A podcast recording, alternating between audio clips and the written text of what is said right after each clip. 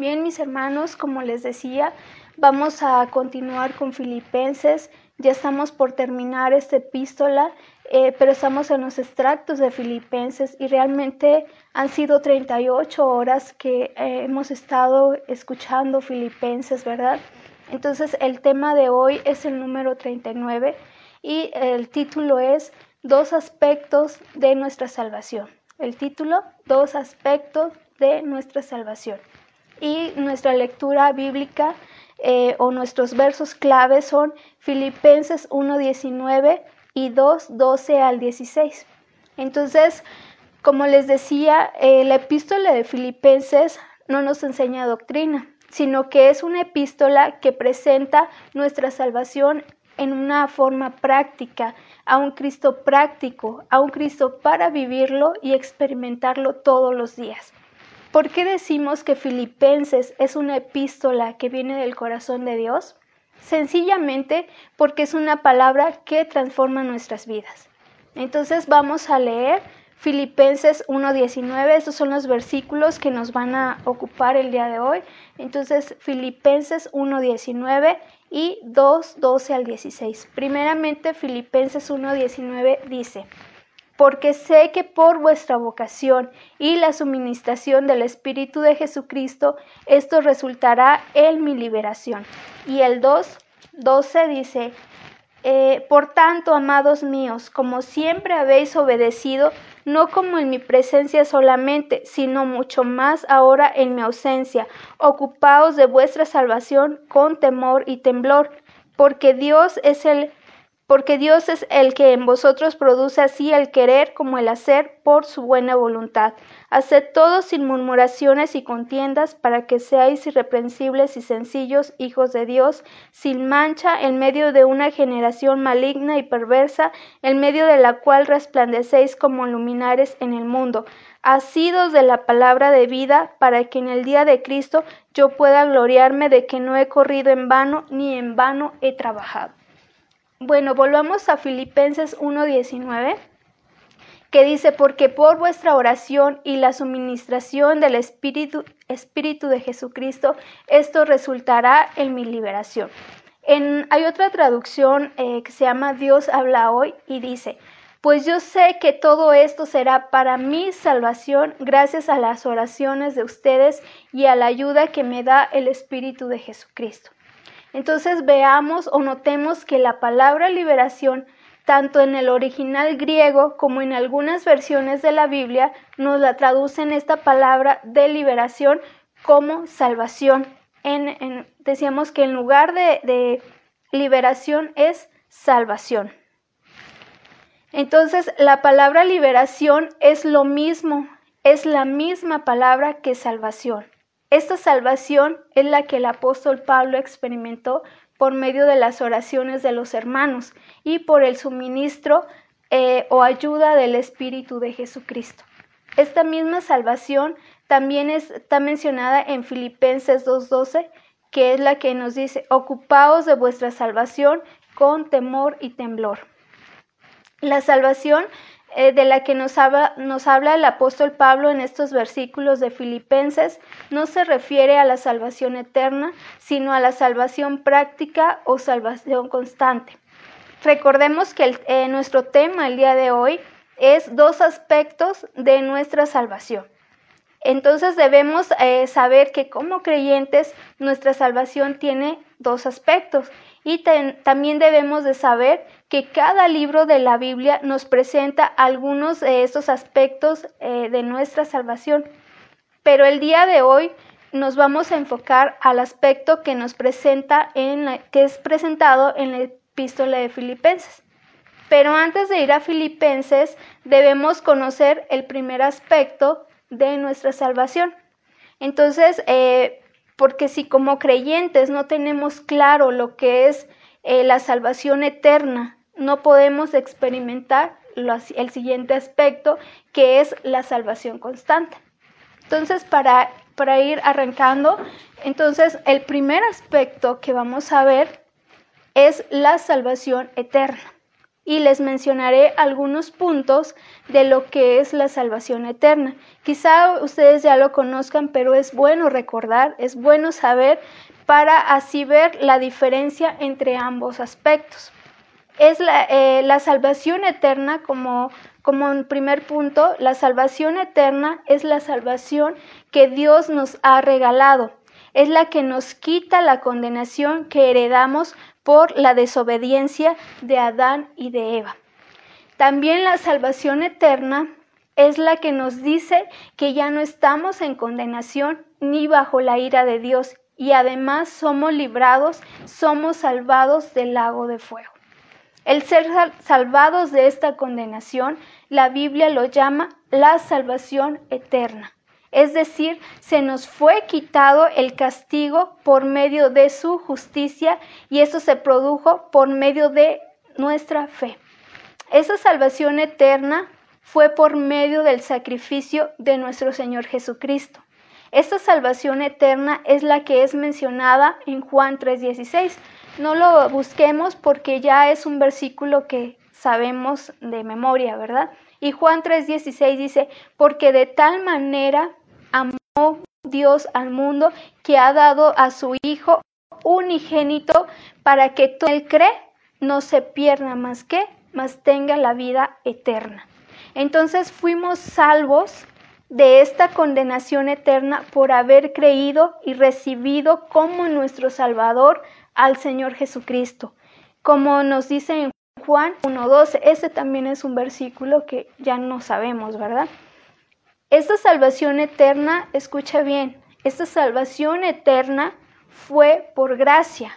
Esta salvación es un regalo de Dios y nada ni nadie puede quitarnos esa salvación, porque no depende de lo que yo hago, no depende de lo que yo pienso ni de lo que este ni de lo que sé. Esta salvación no depende de mi comportamiento, sino que esta salvación eterna fue planeada desde la eternidad pasada y fue el beneplácito de Dios darle esa salvación a quien Él deseara. Entonces, nuestra salvación eterna es doctrina. Y como decíamos anteriormente, cada libro de la Biblia nos presenta aspectos de nuestra salvación y el apóstol Pablo usa la epístola de Romanos para enseñarnos todo lo concerniente a este aspecto de la salvación eterna. Entonces, si usted quiere saber más detalles acerca de lo que es eh, la salvación eterna, le aconsejo que lea la epístola a los romanos. Ahí en Romanos nos muestra todo el proceso de esta salvación eterna. Esta salvación eterna decíamos que es algo externo, es algo posicional, es decir, nos cambiaron de lugar. Antes estábamos en Adán, ahora somos trasladados a Cristo. Es un traslado divino de Adán a Cristo. Es decir, como lo, lo hemos aprendido estos días, íbamos en un tren, pero nos suben a otro y nos cambian el destino. Eso es la salvación eterna. Esta salvación eterna tiene que ver con la muerte de Cristo. Ahí en la cruz fueron resueltos cinco problemas externos del hombre. Puede participar, yo sé que ustedes han estudiado la salvación completa, entonces ustedes pueden participar en este momento y escribir cuáles son los cinco problemas que nos resuelve la muerte de Cristo. Le doy unos segundos para que participen.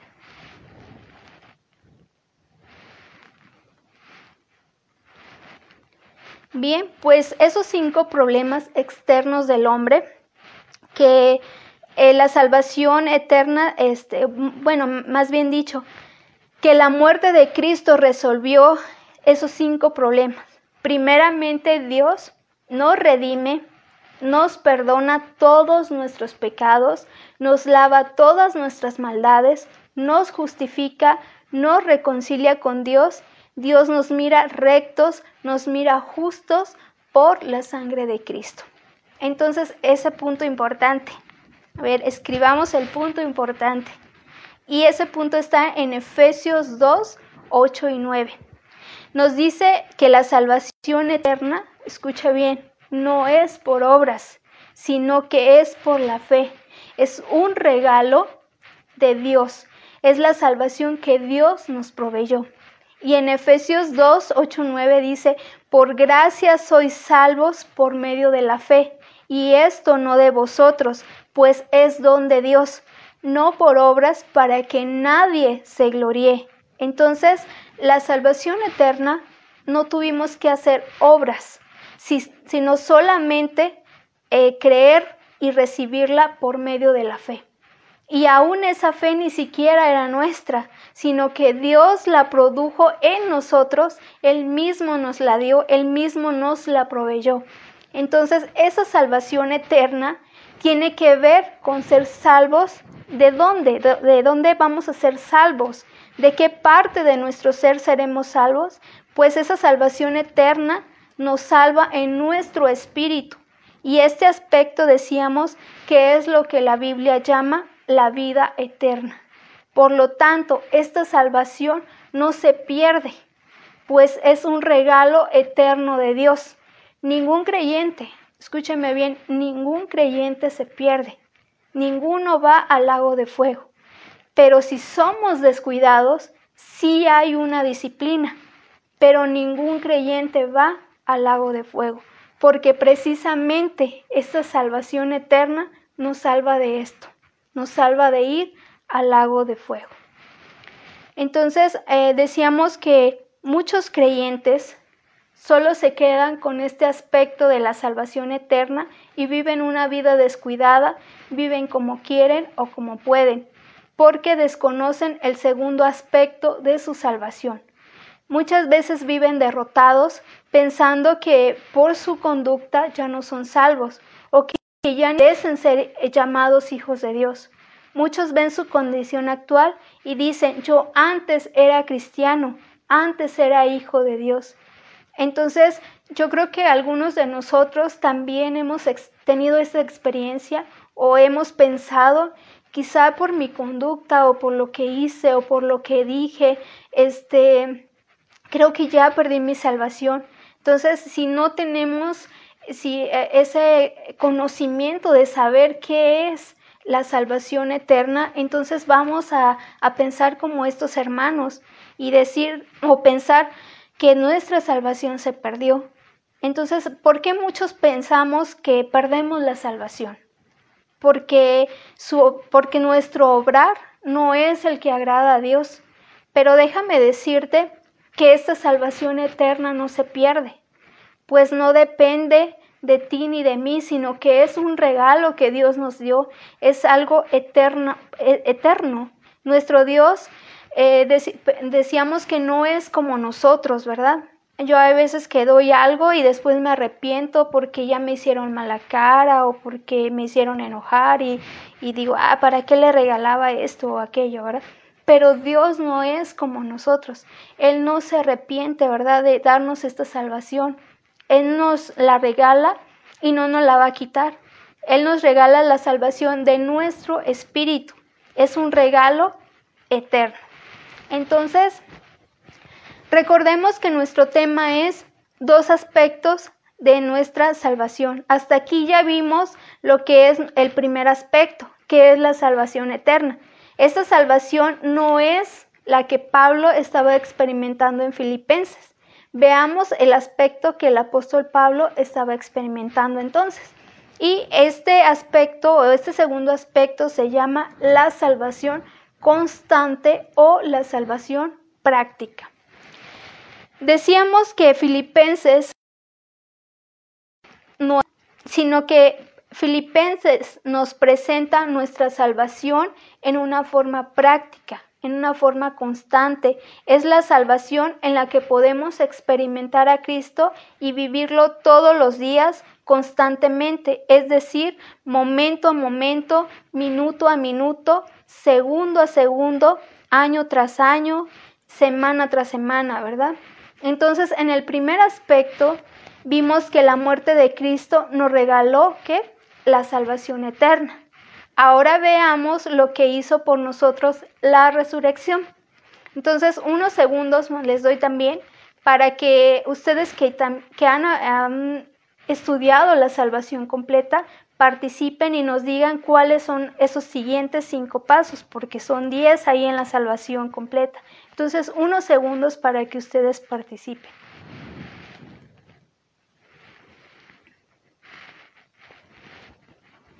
Bien, entonces veíamos que en el, decíamos que el primer aspecto vimos que la muerte de Cristo nos regaló la salvación eterna. Ahora veamos qué hizo la resurrección. Entonces la resurrección, en la resurrección Dios nos regenera, nos santifica, nos transforma, nos conforma y eventualmente glorificará nuestros cuerpos.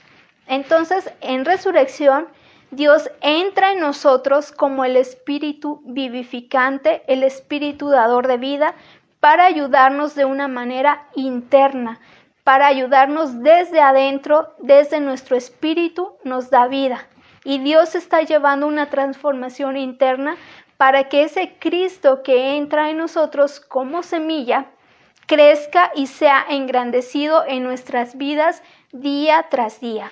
Entonces, la salvación eterna restaura nuestro espíritu, porque recordemos, como, decía, como dice en Efesios, nuestro espíritu estaba muerto en delitos y pecados, estaba totalmente separado de Dios, pero esa salvación constante tiene que ver con otra cosa, con otra parte de nuestro ser. Entonces, la salvación constante tiene que ver con ganar y con salvar nuestra alma y eventualmente nuestro cuerpo. Esta salvación constante nos ayuda a experimentar el reino de Dios y nos prepara para el reino de Dios. Entonces, la salvación constante es la que el apóstol Pablo nos presenta en Filipenses 1, 19 y 20. Y Filipenses 1, 19 y 20, leámoslo nuevamente y dice, porque sé que por vuestra oración y la suministración del Espíritu de Jesucristo, esto resultará en mi liberación. Y el 20 dice, conforme a mi anhelo y esperanza de que en nada, en nada seré avergonzado, antes bien, con toda confianza como siempre, ahora también será magnificado Cristo en mi cuerpo, o por vida o por muerte.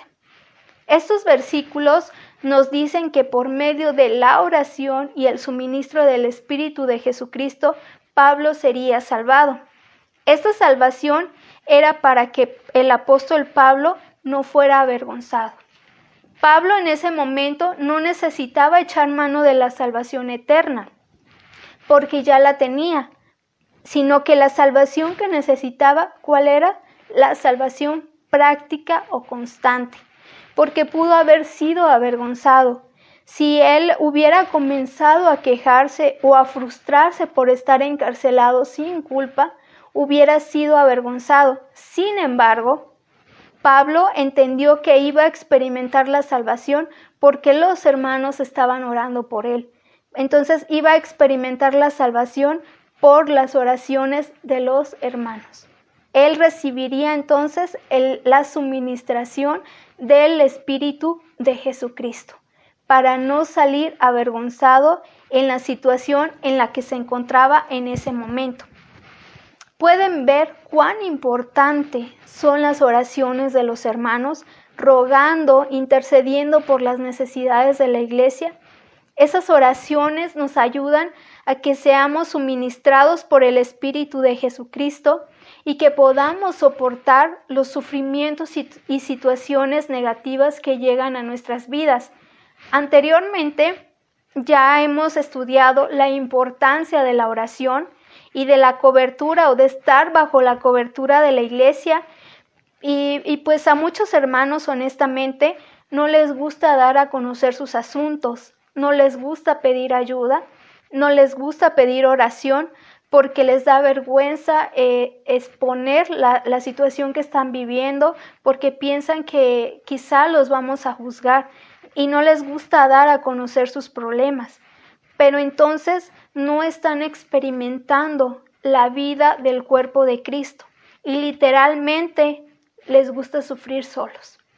Entonces, nosotros hemos aprendido que no debemos orar por nosotros mismos o pidiendo siempre por nosotros, sino primeramente que pidamos por nuestros hermanos, por las necesidades de nuestros hermanos, y al hacerlo de esta manera, nuestro Señor se agrada y dice, como no pediste nada para ti mismo, pero estás intercediendo, estás rogando por tu hermano, entonces te voy a contestar lo que tú estás pidiendo.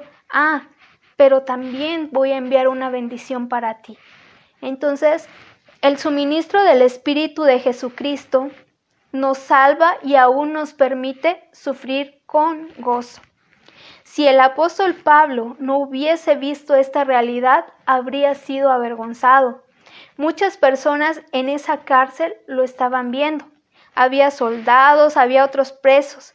Y si él hubiese empezado a quejarse, a murmurar o se hubiera puesto triste por esta situación, automáticamente él sería avergonzado. Entonces, una pregunta. ¿Cuál sería nuestra reacción o nuestra actitud si nosotros estuviéramos viviendo lo que estaba viviendo el apóstol Pablo? ¿Cómo reaccionaríamos nosotros, honestamente? Entonces también veamos que hay muchas personas que son avergonzadas con cárceles hasta que llega su salvación. Hasta que son liberadas, se les quita la vergüenza de, eso, de esa situación Muchos eh, cuando son declarados inocentes se les quita esa vergüenza. Punto importante. El punto importante es el no ser avergonzado, es vivir a Cristo, es experimentar esa salvación constante.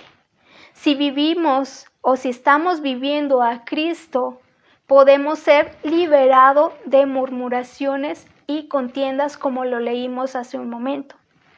Recordemos, pues, que la salvación constante es para vivir a Cristo, para disfrutar a Cristo, es para no quejarnos, aún en los momentos más negativos, más sombríos y en las situaciones más difíciles que estemos viviendo. Ahí debemos experimentar la salvación constante, Ahí es donde, donde se debe ver lo que hemos comido. Por eso la insistencia de que te conectes, de que busques, de que eh, por eso insistimos tanto en que tú comas la palabra de vida, porque en cuanto se termina la transmisión, lo que hacemos es prepararnos y este y convertir los, los videos en audio o aún recortar los audios para que tú los tengas al alcance de tu mano y sigas comiendo y comiendo, rumeando esta palabra, porque cuando se presente tu examen, tu prueba, vas a poner en práctica lo que ya escuchaste, lo que ya comiste, lo que has hecho vida en ti, ahí se va a reflejar cuando se te presente esa situación negativa. Entonces, veamos de qué más nos libra esta salvación constante. Vayamos a Filipenses 2, 14 y 15. Filipenses 2, 14 y 15.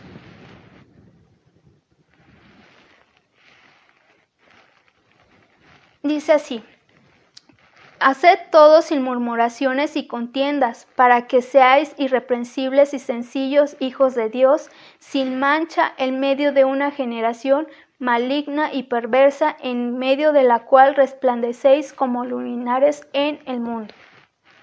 Estos versículos de Filipenses nos enseñan que además de salvarnos de las situaciones cotidianas externas, también nos salva de qué?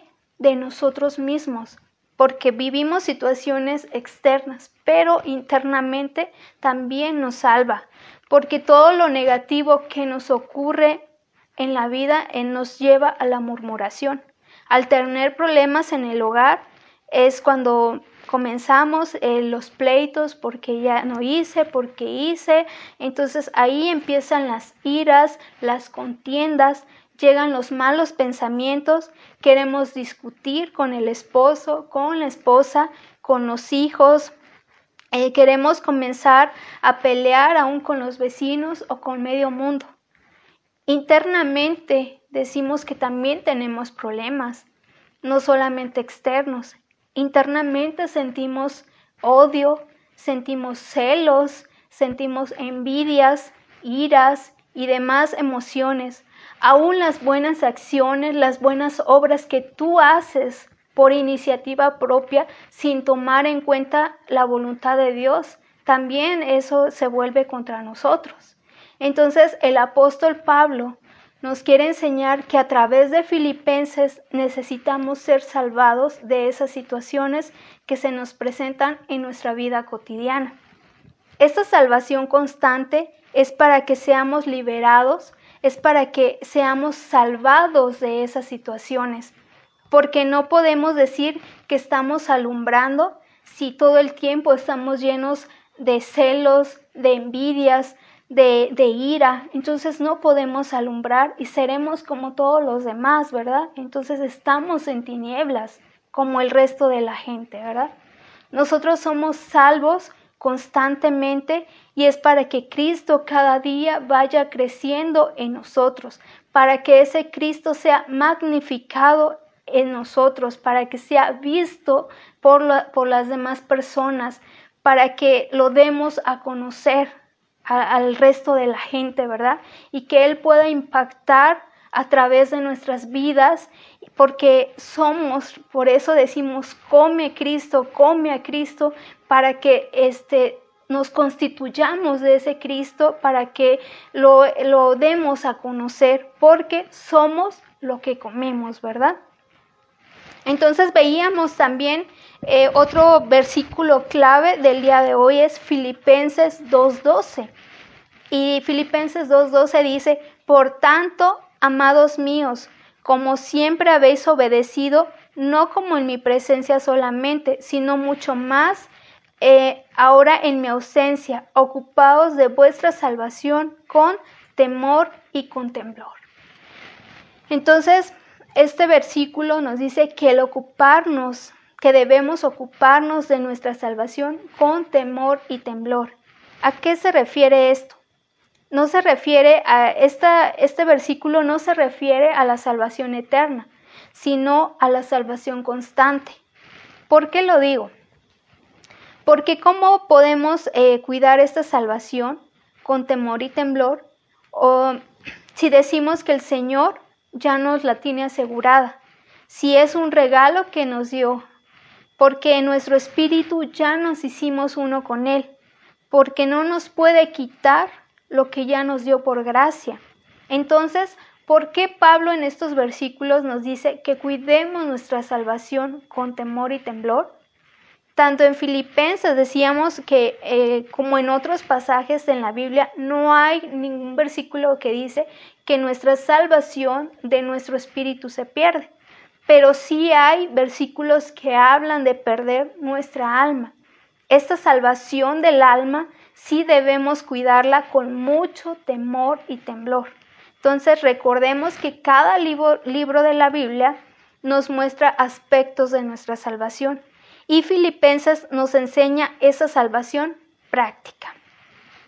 Entonces, la salvación constante, ahí sí debemos disponernos. Se necesita de nuestra cooperación, ser llenos de la palabra de vida, comer, comer y comer la palabra de vida, negar nuestra alma o nuestra vida del alma para que Cristo se pueda engrandecer en nosotros y cada aspecto de la salvación, tanto eterna como constante, es para rescatarnos de algo negativo.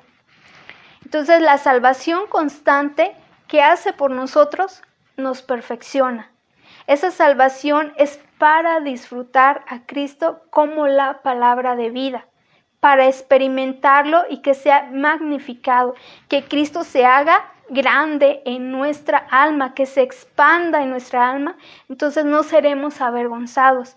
Y es por eso que debemos estar asidos, agarrados, tomados de la palabra de vida, agarrarnos de esa palabra que ya se ha hecho carne en nosotros, disfrutarlo como migaja, disfrutarlo como comida, para que seamos llenos, para que seamos nutridos y estemos fuertes y podamos hacer frente a cualquier situación que se nos va a presentar, porque no estamos exentos de cualquier situación.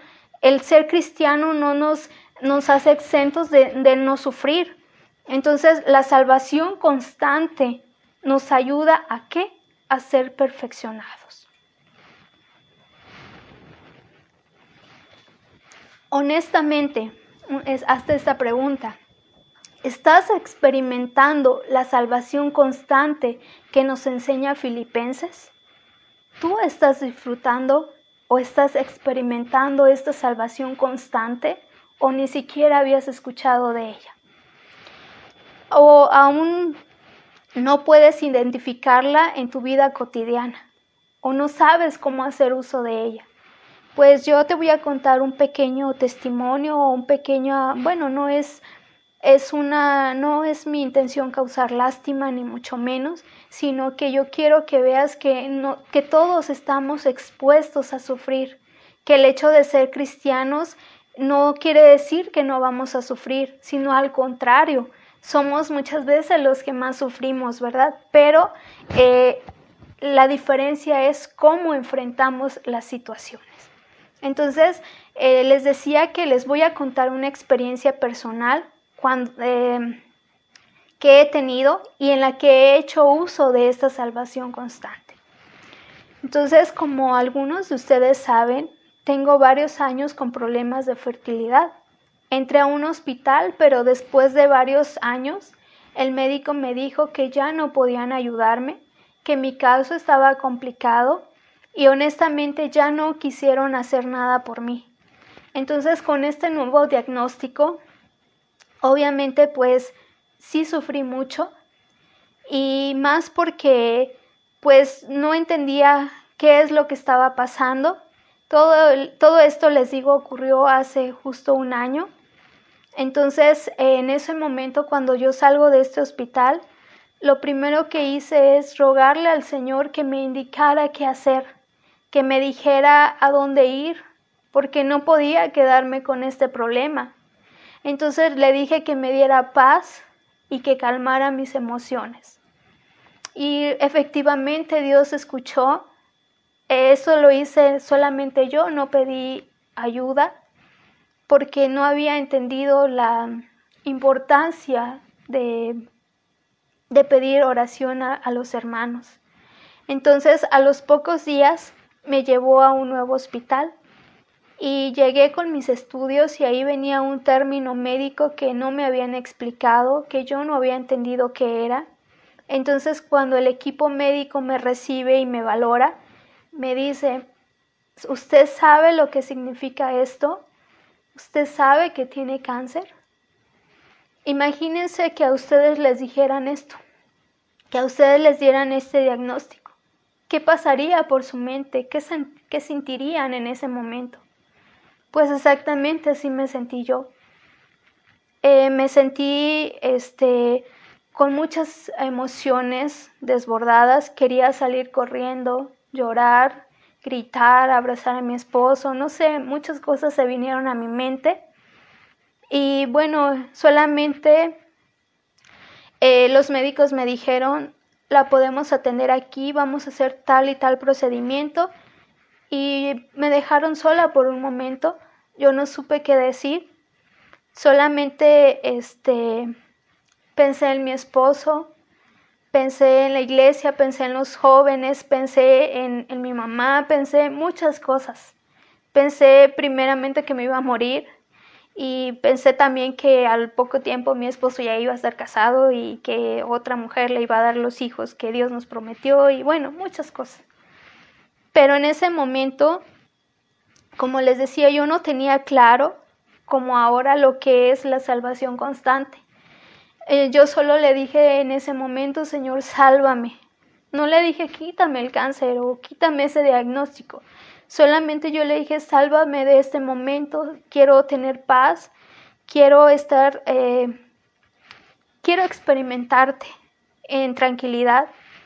En ese momento le pedí que gobernara mis emociones y me diera de su paz. Y nuevamente entra el médico y me dice el diagnóstico y me pregunta varias veces si yo entiendo la magnitud o la gravedad de este asunto porque me veían muy calmada. Le dije que sí, que sí lo entendía, que no sabía que yo tenía esa enfermedad, pero le dije que estaba dispuesta a cualquier eh, procedimiento que ellos me indicaran, que estaba dispuesta, que tenía el ánimo y las fuerzas para seguir adelante, porque les dije que yo le había pedido a Dios una oportunidad, un nuevo hospital, y que Él me había llevado ahí. Entonces, que sabía que Dios estaba conmigo y los médicos se sorprendieron de, mi actitud. Me dijeron, sabes que me gusta tu actitud, tu templanza y esto te va a ayudar mucho en caso de que todo este diagnóstico sea positivo.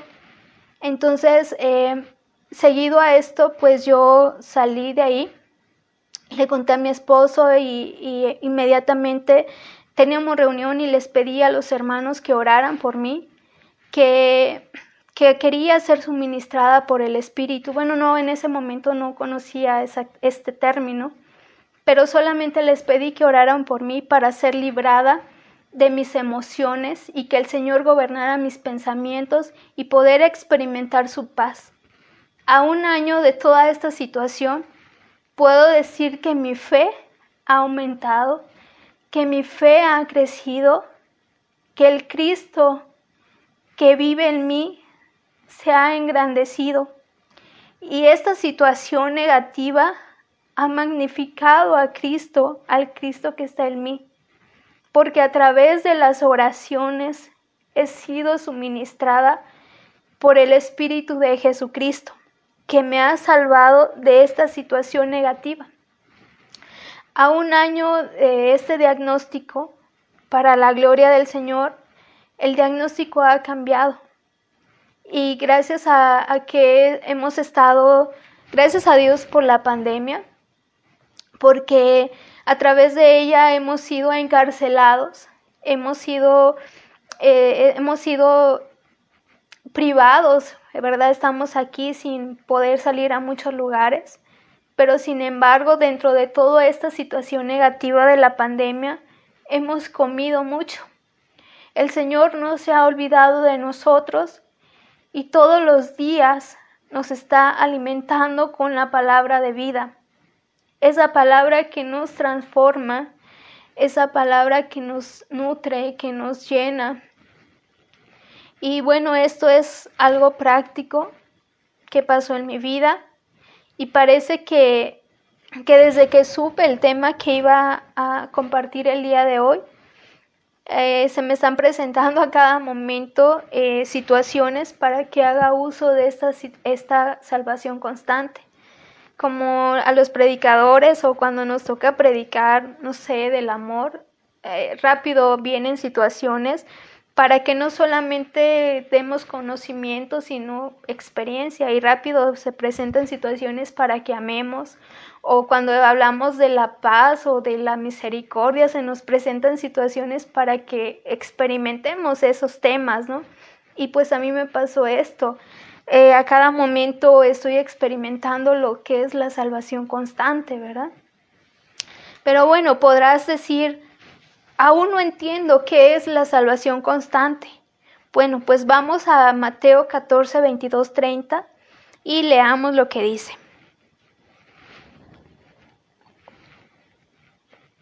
Mateo 14, eh, 22 al 30 dice, enseguida Jesús hizo a sus discípulos entrar en la barca e ir delante de él a la otra ribera entre tanto que él despedía a la multitud, despedida la multitud subió al monte a orar aparte y cuando llegó la noche estaba ahí, y ya la barca estaba en medio del mar azotada por las olas, porque el viento era contrario, mas a la cuarta vigilia de la noche Jesús vino a ellos andando sobre el mar, y los discípulos viniéndole andar sobre el mar se turbaron diciendo, un fantasma, y dieron voces de miedo, pero enseguida Jesús les habló diciendo, tened ánimo, yo soy, no temáis.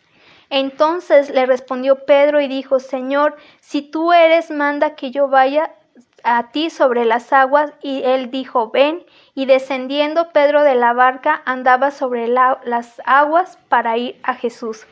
Y aquí en el, en el siguiente versículo es donde queríamos llegar. Entonces, pero al ver el fuerte viento, tuvo miedo y comenzó, comenzando a hundirse dio voces diciendo, Señor, sálvame. ¿Puede participar? Y dígame cuál salvación necesitaba Pedro. ¿Cuál salvación es la que necesitaba en ese momento? ¿La salvación eterna o la salvación constante? Entonces, eh, escriba ahí, participe, cuál sería esa salvación que Pedro necesitaba en esa situación. Obviamente, pues la salvación al instante o la salvación constante, ¿verdad? Es la que Pedro necesitaba. Pedro quizá pudo pensar, Señor, no me importa cómo me vayas a sacar del agua, sácame del cabello, de la túnica, no sé, pero solamente sálvame.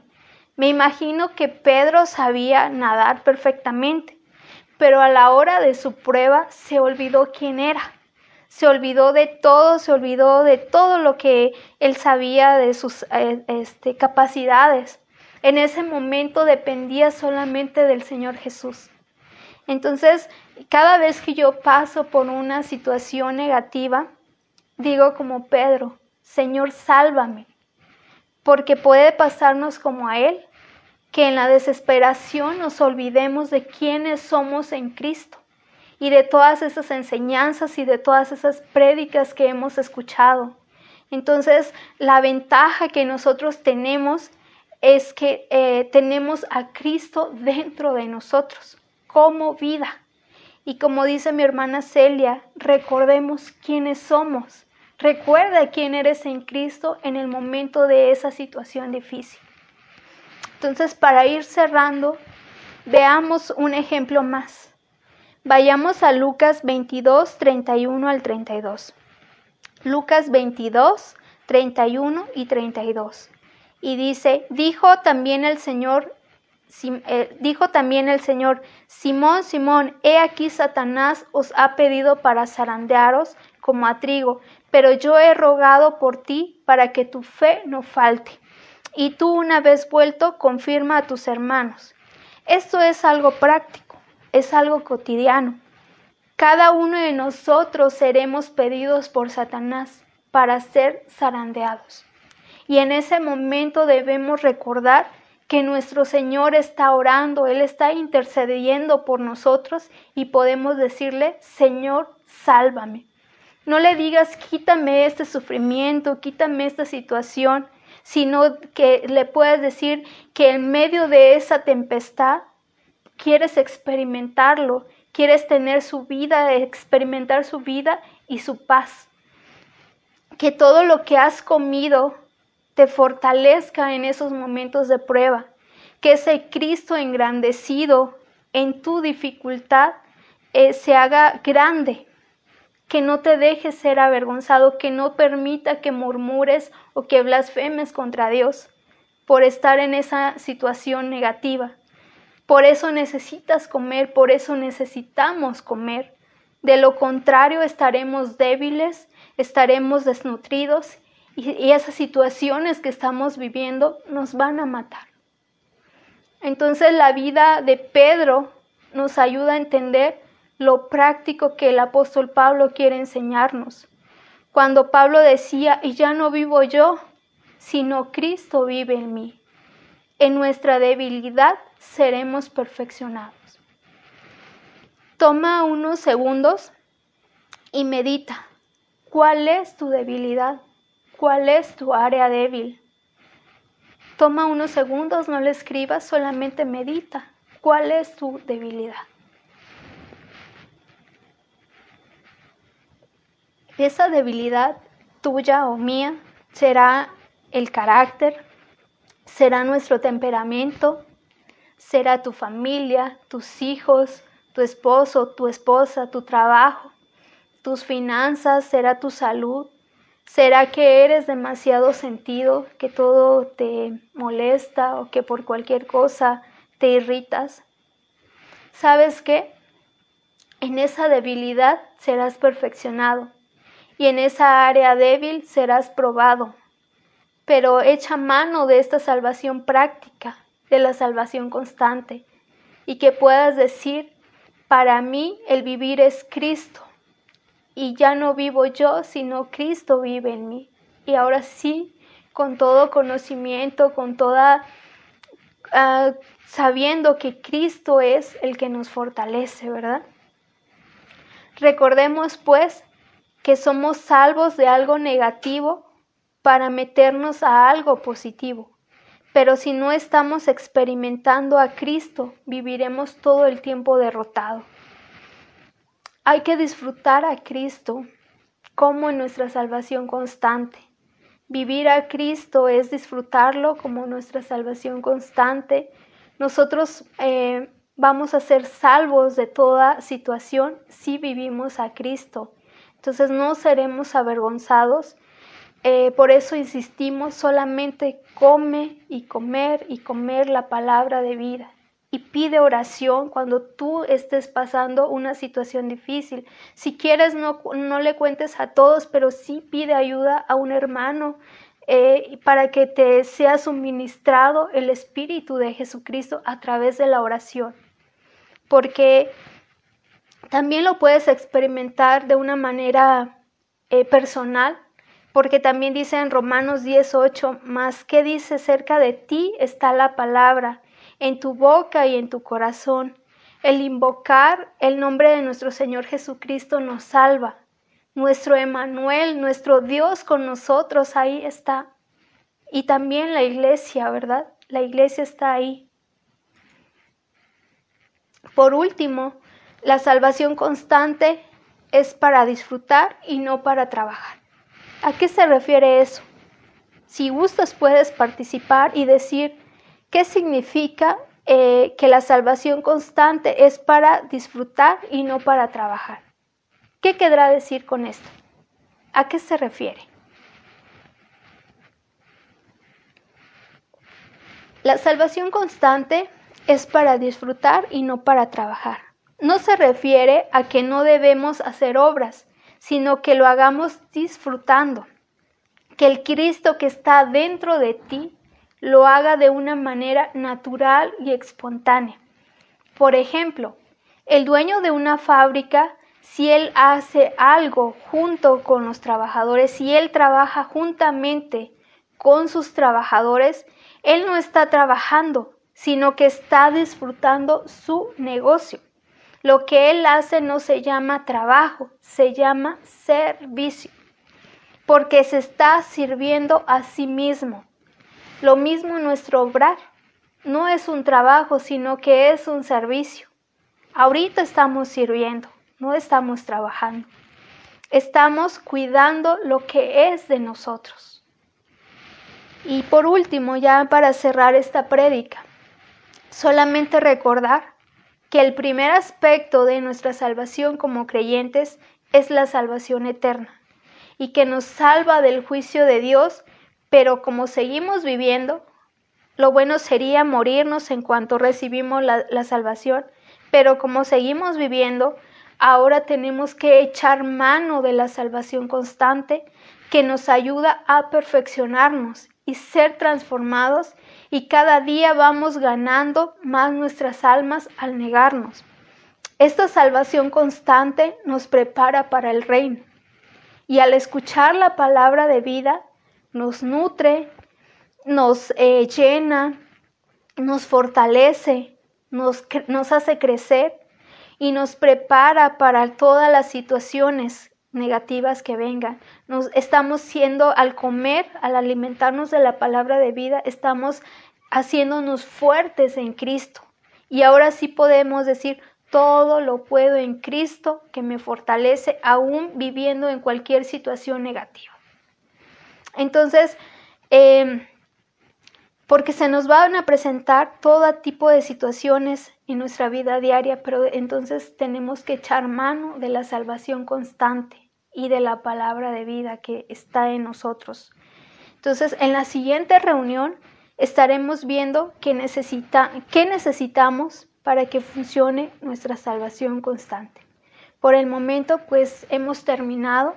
Espero que te haya quedado claro lo que es estos dos aspectos de nuestra salvación como creyente, la salvación eterna y la salvación constante. Bueno, pues vamos a orar y vamos a despedirnos en este momento. Amén. Señor Jesús, te damos gracias, Señor, Gracias porque tú, Señor, moriste, Señor. Gracias porque tú nos has dado la vida eterna, Señor. Tú nos has comprado a precio de sangre, Señor. Te agradecemos porque tú moriste, Señor, y resucitaste para darnos vida, Señor. Gracias por hacernos partícipes de tu salvación, Señor Jesús. Gracias porque ahora conocemos la vida eterna, Señor. Gracias también que conocemos la salvación constante, Señor. Gracias que sabemos que al negar nuestra alma, Señor, te estamos ganando a ti, Señor. Permite, Señor, que seamos alimentados. Bendice a cada siervo, Señor, que habla tu palabra, Señor. Que sea una palabra que nos llene, que nos nutra, que nos haga crecer, Señor. Porque ciertamente en esta vida, Señor, pasaremos aflicción, pero sabemos que tú estás con nosotros como vida, Señor, como ese espíritu que nos, suministra vida, Señor. Por eso te damos gracias, Padre. Gracias porque en todo momento estás con nosotros, Señor. Gracias porque tu palabra, Señor, no ha cesado, Señor. Gracias porque, Señor, con un amor eh, que no se puede describir, Padre. Por eso te damos gracias y estamos agradecidos, Señor, infinitamente contigo. Te damos gracias porque en esta hora tú nos has alimentado, Señor. Gracias por mis hermanos que estuvieron atentos a tu hablar, Señor. Y te pedimos que todo esto sea para tu gloria y para tu honra, Padre. Gracias, Señor Jesús, y en tu nombre hacemos todo. Gracias, Señor Jesús. Amén.